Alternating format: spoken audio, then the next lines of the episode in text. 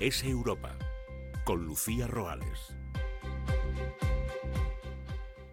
¿Qué tal? ¿Cómo están? Bienvenidos una semana más y de nuevo a Es Europa aquí en Es Radio. Arrancamos nueva temporada y lo hacemos con muchas ganas y con las pilas absolutamente cargadas. Espero que disfruten de todos los programas que vamos a tratar y todos los asuntos que vamos a abordar en estas semanas.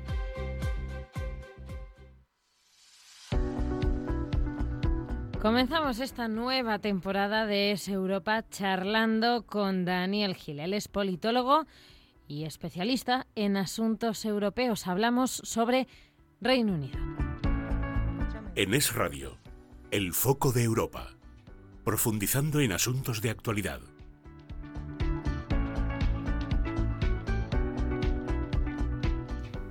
Daniel Gil, ¿cómo estás? Muchas gracias por atendernos.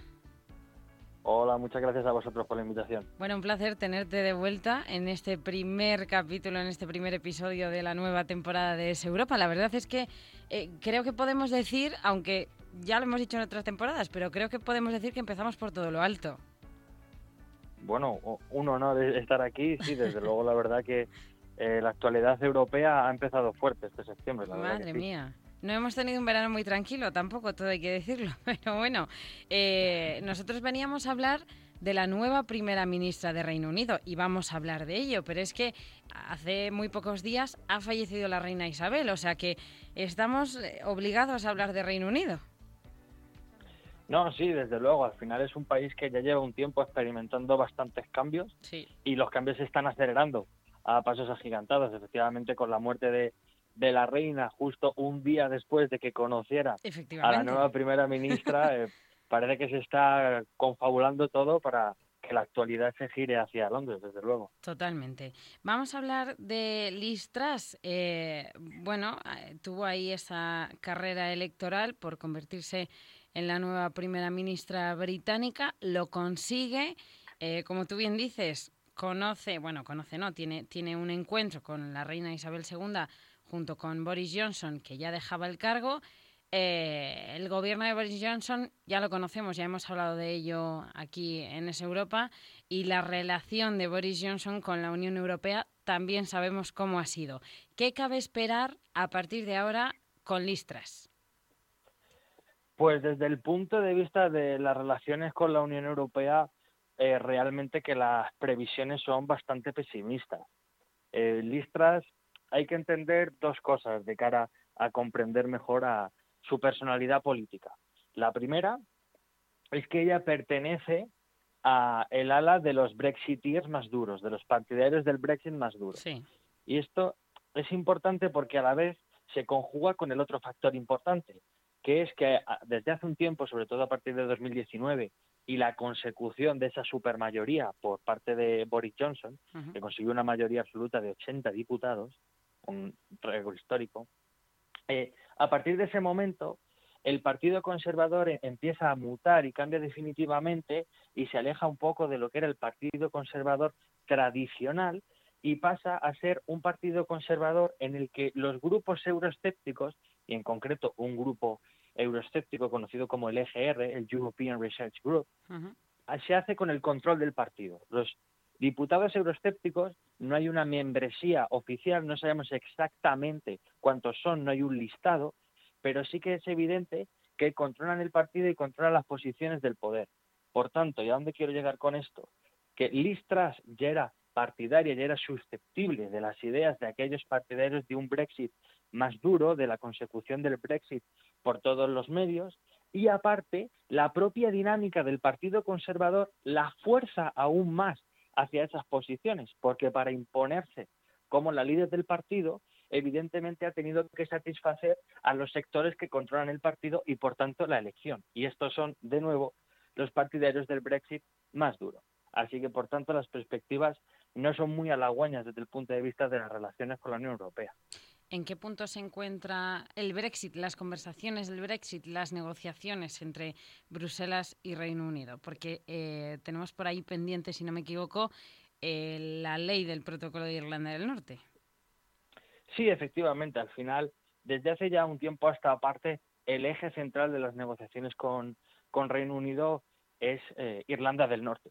En primer lugar, la ley eh, de mercado interno que amenaza el protocolo de Irlanda del Norte y en general las cuestiones de convivencia, las pensiones que se pudieran dar, posibles acuerdos para reducir los controles, pero siempre con el ojo puesto en Irlanda del Norte. En este sentido, la llegada detrás es una bastante mala noticia porque fue ella la mayor promotora de esta ley de mercado interno que básicamente y a resumidas cuentas lo que dice es que permite a Reino Unido saltarse el derecho internacional y no aplicar los controles en la frontera entre Irlanda del Norte y el resto de Gran Bretaña eh, que se le exige internacionalmente a raíz del acuerdo que firmó con la Unión Europea. Ergo, por lo tanto, en la práctica es una ley interna que desmiente, que contraria el derecho internacional. Y tras, como digo, fue la, mayor valedora de esa ley, incluso por encima de Boris Johnson, que tenía bastantes dudas a la hora de presentarla. Si continuarán al final eh, promoviendo la ley, aprobándola y sobre todo ya no aprobándola, sino cumpliéndola, implementándola, que esa es una cuestión que suele ocurrir bastante con Reino Unido, amenaza con poner leyes sobre la mesa, que incluso en algún momento las presenta el Parlamento, pero ahí se, la tramitación se empieza a alargar y tal, y al final queda como que han sido estrategias de fuerza. Pues eso podría ocurrir incluso eh, con la ley ya aprobada y que realmente eh, sea una de las múltiples jugadas más de Reino Unido para forzar a la Unión Europea a sentarse a la mesa, pero luego en el fondo eh, no la implementen. Pero la verdad que la preocupación en Bruselas en este sentido es bastante alta y ya se han ido haciendo preparaciones desde hace un tiempo a esta parte, pero especialmente desde que era evidente que, que Listras iba a ser la nueva primera ministra para prepararse ante una posible guerra comercial entre la Unión Europea y Reino Unido a raíz del protocolo. Claro, porque es lo que podría desencadenarse al final, que esto podría provocar que, que Bruselas pusiese aranceles ¿no? punitivos a las exportaciones británicas. Sí, claro, al final cuando hablamos de, de guerra comercial suena una palabra muy grandilocuente y, muy grande, ¿no? La, guerra comercial parece un escenario mucho más lejano del que es, pero en términos llanos, eh, la realidad y cómo podemos llegar a una regla a una guerra comercial es bastante sencilla, que es simplemente el Reino Unido y la Unión Europea firmaron un acuerdo. Reino Unido no está cumpliendo la parte que le toca en ese acuerdo. Y la, y la Unión Europea ya ha iniciado diversos procedimientos legales para forzar al Reino Unido a cumplirlo. Reino Unido sigue sin cumplir y parece que no tiene predisposición alguna por cumplirlo. Por lo que a la Unión Europea no le queda más remedio que imponer algún tipo de sanción al Reino Unido en tanto que se resuelven los procedimientos legales o que incluso una vez resueltos el Reino Unido continúa sin cumplirlo. La manera más eficiente de hacer esto es imponiendo aranceles. Y una vez que la Unión Europea imponga aranceles, Reino Unido, como es lógico por su parte, tendrá que responder con reciprocidad y a la vez imponer aranceles a los productos de la Unión Europea. Y así es como comienza la guerra comercial. Es un escenario de último recurso, como es evidente, es un escenario que las dos partes entiende, sobre todo especialmente la Unión Europea, y entendemos que Reino Unido también, a pesar de que su actitud a veces diga lo contrario, quieren evitar. Es un escenario que no es deseable para ninguna de las dos partes, pero que al mismo tiempo llevamos ya unos meses donde todo el camino que estamos recorriendo nos lleva en esa dirección y podría estar más cerca de lo que muchos pueden, pueden llegar a pensar. Claro. Eh, aparte de, esta situación que se ha encontrado Liz Truss al, pasar a ser la, primera ministra de Reino Unido, algo que ya conocía, como tú bien nos acabas de explicar, también se ha encontrado con una crisis económica grave en el país. Sí, efectivamente, la crisis energética y de inflación, de, del coste de la vida, como lo llaman allí, ¿no? del aumento de los precios, eh, está afectando bastante a, la vida diaria de la población de Reino Unido y eso también se refleja un poco en las encuestas y la popularidad tanto detrás como del Partido Conservador. Ahora mismo las encuestas le dan una ventaja de una media de más de 10 puntos a los laboristas, que esto era algo que no pasaba desde hace más de una década realmente. Y, tiene que ver bastante por eso, ¿no? Por la incapacidad que percibe el electorado británico que tiene el Partido Conservador a la hora de hacer frente a la, a la crisis que están enfrentando tanto de, inflación como energética. En Reino Unido los eh, precios de la energía han aumentado muchísimo más que lo que ya han aumentado en Europa, que ya es una cifra excesiva para todas las cifras de antaño.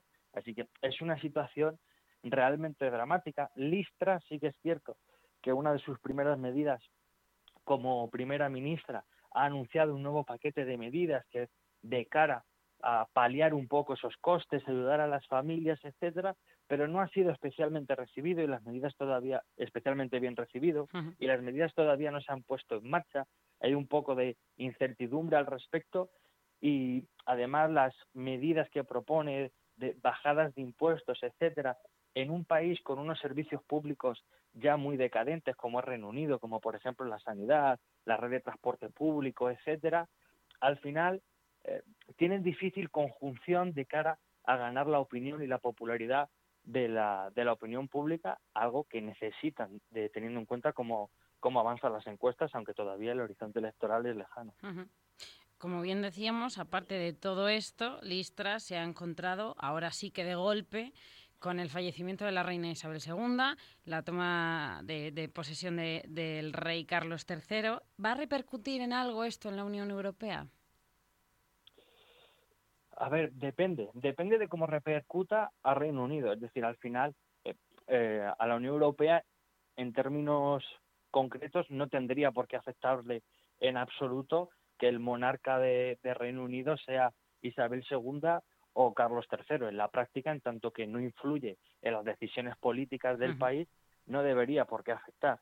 Pero sí es cierto que puede afectar de una manera indirecta, en tanto las consecuencias que pueda tener eh, ese nombramiento de Carlos III dentro del Reino Unido. Y me estoy refiriendo, por ejemplo, a que en Reino Unido el apoyo a la monarquía es bastante alto, pero eh, porque tiene una enorme imagen y enorme popularidad la reina Isabel II.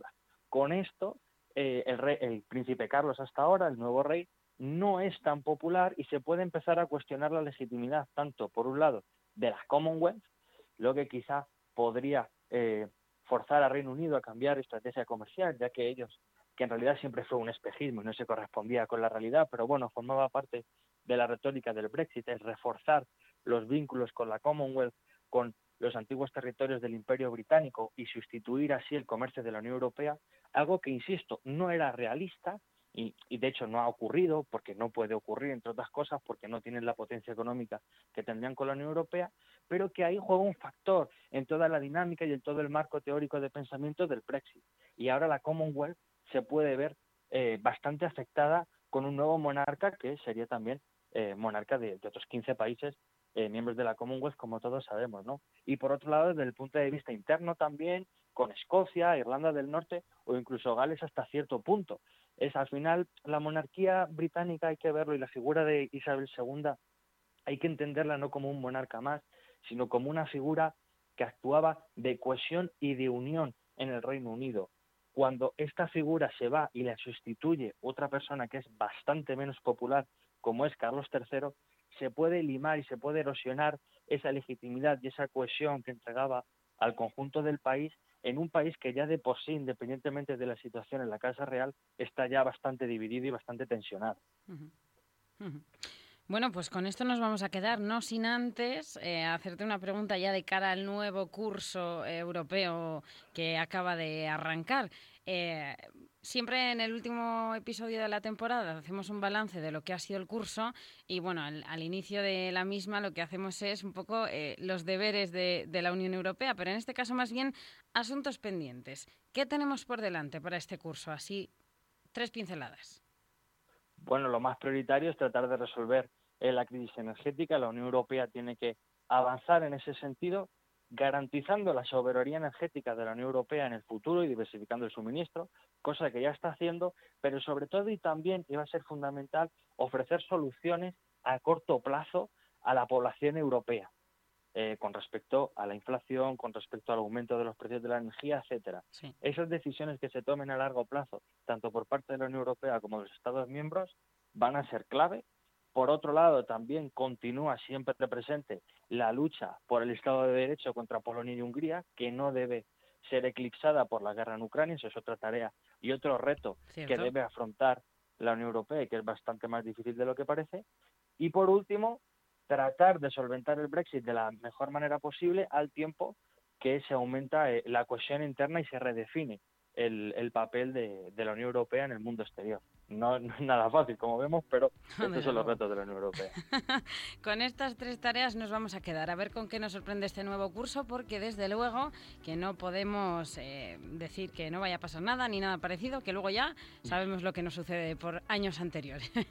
desde luego. Así que nada más, Daniel Gil, politólogo, muchas gracias por habernos atendido. Hablaremos pronto seguro y como siempre un placer charlar contigo y que nos aclares asuntos tan complejos como estos. Muchísimas gracias a vosotros. Un saludo. Adiós. Euranet Plus, para entender lo que pasa en Europa. En esa Europa, el apunte del día. No te pierdas nada de lo que sucede en Europa.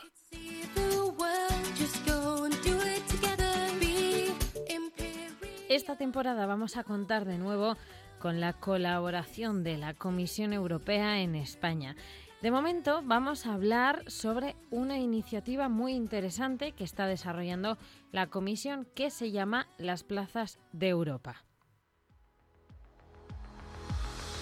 La España rural. Todos debemos sentirnos orgullosos de su potencial, ser conscientes del importante papel que tiene en el día a día de Europa.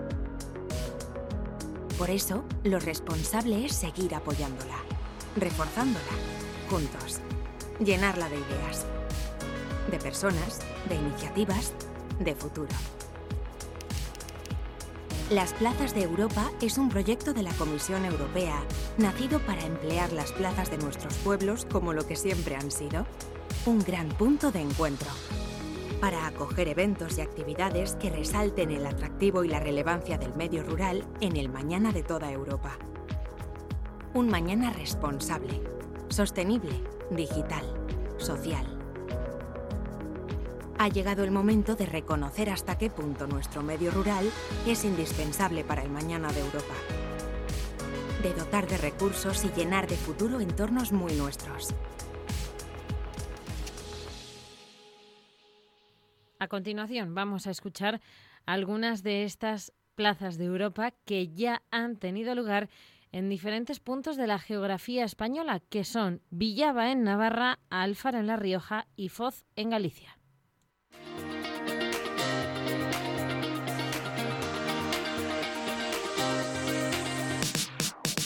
Hemos empezado una gira por pueblos y municipios pequeños por toda España y hemos empezado en Villaba, en Navarra, que Villaba ha sido la primera plaza de Europa de esta campaña que inicia la Comisión Europea para eh, promover las políticas europeas es un orgullo para Navarra.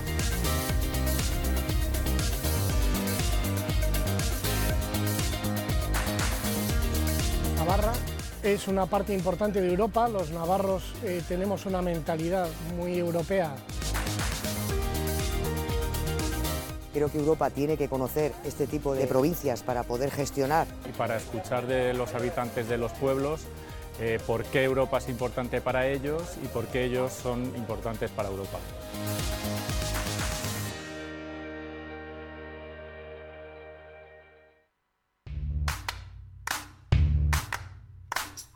En Navarra, dentro de, lo que es el mundo de la artesanía, hace 25 años se reguló cuál era el producto, quién era el productor, el producto y, la empresa artesana. Son certificaciones de calidad que avalan eh, un producto con unas características eh, diferenciadas y un modo de producción también eh, característico.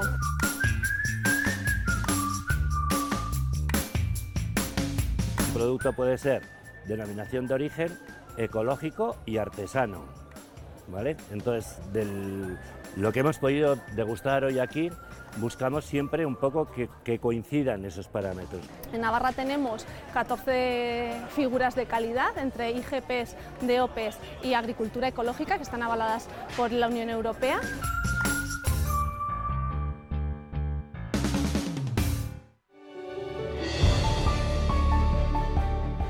Producto puede ser denominación de origen, ecológico y artesano.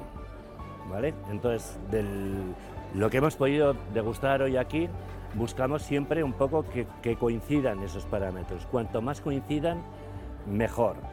¿Por qué? Pues bueno, pues porque una denominación de origen al final estamos hablando de territorio. Y cuando hablamos de empresa artesana estamos hablando de empresa pequeña, que normalmente es la que está unida al, al territorio. Un poco, de alguna forma, somos el alma del territorio.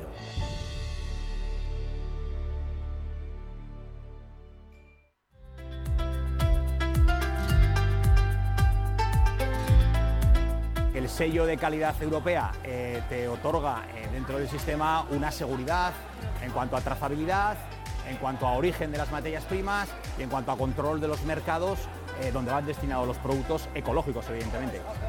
La producción sigue unos estándares que garantizan el cumplimiento de las normas europeas que eso da confianza tanto a los agricultores como a los, los productores. Para mí, para Orejanos, para el fabricante, para el consumidor, para todos el tener un respaldo detrás como Unión Europea, evidentemente que, que, que, te da mucho, un gran paraguas. Y nuestros ciudadanos al final lo notan tanto económicamente como gastronómicamente.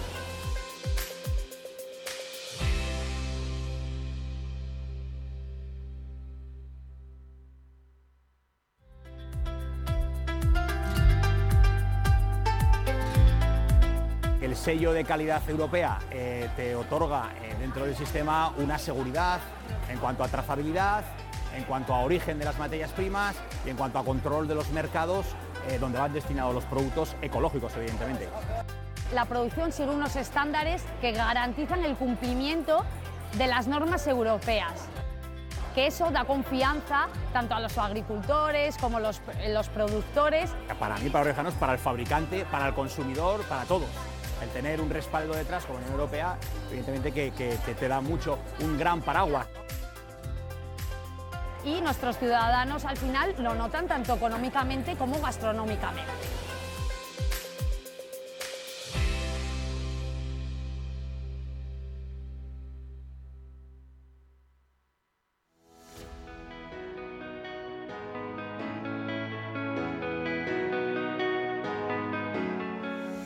FOZ es Europa, nosotros somos Europa y quizás traer Europa a los vecinos y a las vecinas, hacerlos partícipes, no son solo las ciudades, son los pueblos pequeños. La solidaridad y los fondos de cohesión que han venido de la Unión Europea para Galicia, para Lugo y para FOZ han sido fundamentales para que han permitido nuestro desarrollo.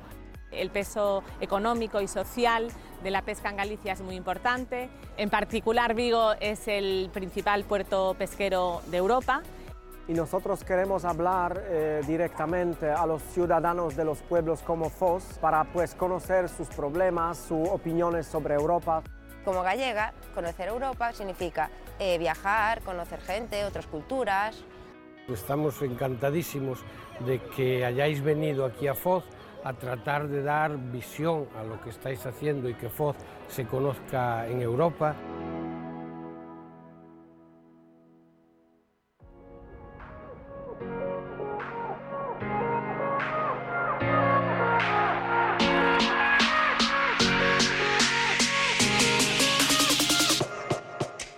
Yo produzco todas las tardes de forma artesanal eh, con abonos ecológicos como se hacía antes.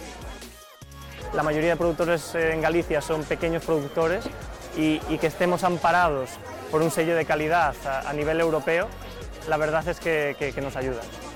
Esto ayuda a que el producto tenga mejor calidad y este, cumpla toda la normativa ¿sí? a nivel artesano. De esta manera nos diferencia de las grandes marcas industriales o cerveceras industriales y de esta forma nos protegen a los productores que somos más pequeños. Es una producción natural y completamente sostenible. Y en clave de actualidad les contamos que se ha aprobado recientemente el Plan Estratégico de España para la nueva PAC, la Política Agraria Común. Nos lo explica a continuación Yanis Virbilis desde la Comisión Europea. Hola a todos. Eh, arrancamos septiembre con muchas noticias a nivel europeo sobre la guerra en Ucrania, la situación en el mercado energético, pero hoy para el primer vídeo que grabamos en este año, nuevo año académico, me gustaría referirme a unas noticias que tienen que ver con el mundo agrícola. Hace unos días la Comisión Europea aprobó el Plan Estratégico Español para la Política Agrícola Común. Sabemos que la Política Agrícola Común es, va a ser el próximo periodo más verde, con más dinero que irá a acciones ecológicas, va a ser también más justa, con más dinero a jóvenes agricultores y a pequeñas explotaciones y eh, lo que hemos hecho, hemos aprobado este documento español que se intitula Plan Estratégico de España para la nueva política agrícola común, que incluye también eh, muchas medidas, no solamente en el ámbito eh, ecológico, pero incluye fondos para los sectores de la agricultura española que están en crisis, como la ganadería y también medidas, proyectos para aumentar la superficie de la agricultura ecológica aquí en, eh, aquí en España. Esa es la primera noticia y la segunda tiene que ver con nuestro comercio exterior. Tras negociaciones intensas de la Comisión Europea, a partir de ahora va a ser posible para los agricultores eh, españoles de exportar a, Corea del Sur pollos de coral y carne, eh, carne porcina. Es una noticia muy importante para esos dos sectores españoles, que son eh, uno de los sectores de la ganadería más importantes del, eh, país. Esas son las noticias para, para esta semana. Estaremos pronto con vosotros, sobre todo para contaros todo relacionado con el discurso de la presidenta de la Comisión, Ursula von der Leyen, ante el Parlamento sobre el estado de la Unión Europea. Muchas gracias y hasta la semana que viene. Sé que hay algún exoplaneta que estamos valorando ir a colonizar. Y hasta aquí el programa de hoy. Yo me despido como siempre. Ahora sí, hasta la semana que viene. Gracias por habernos escuchado. Ha sido un placer.